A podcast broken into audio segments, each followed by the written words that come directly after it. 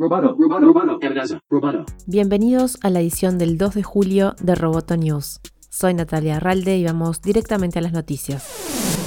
Los anuncios de más de 400 marcas, incluidas Coca-Cola, Starbucks, Microsoft, Ford y Unilever, desaparecieron de Facebook el miércoles después del fracaso de las conversaciones de última hora para detener un boicot a la compañía debido a los discursos de odio. Grupos de derechos civiles de Estados Unidos acudieron a las multinacionales para presionar a Facebook a tomar medidas concretas para el bloqueo de este tipo de contenido luego de la muerte de George Floyd. Como consecuencia, más de 400 firmas se unieron a la campaña Stop Hate for Profit para protestar contra el discurso de odio en Internet y suspendieron su publicidad en Facebook y en Instagram durante el mes de julio. Según Reuters, los ejecutivos de Facebook mantuvieron reuniones con los anunciantes para evitar el boicot, pero no han dado voluntades claras sobre cómo procederán.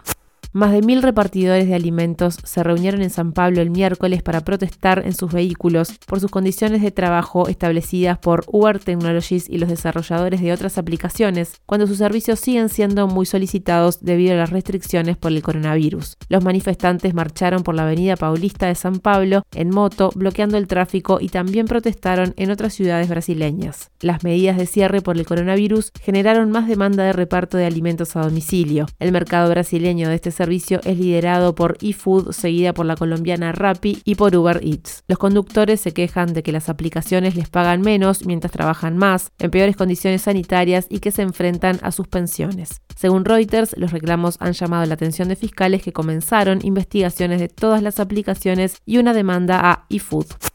Zoom fortalece la seguridad, que es uno de los principales reclamos de los usuarios. Luego de prometer mejoras en las condiciones de seguridad de la plataforma, el director general de Zoom, Eric Yuang, recibió en los últimos dos meses asesoramiento de un consejo integrado por ejecutivos de seguridad en la industria tecnológica y convocó al ex ejecutivo de Yahoo y de Facebook, Alex Stamos, como asesor especial. Los cambios más visibles que se incorporaron esta semana en materia de seguridad incluyen una función que automáticamente protege las reuniones con contraseñas y mantiene a todos los participantes en una sala de espera digital hasta que el anfitrión les permite entrar. Samsung informó que no asistirá este año a la prestigiosa conferencia industrial de Berlín, IFA, que se celebra en septiembre y anunció que hará sus anuncios en un evento propio y digital en agosto. Se espera que en este evento Samsung presente sus últimos celulares, incluidos el nuevo Galaxy Note y el nuevo Galaxy Fold. Roboto News es parte de Dovcast. Te invitamos a seguirnos en www.amenazaroboto.com, arroba amenazaroboto y facebook.com barra amenazaroboto. Hasta la próxima.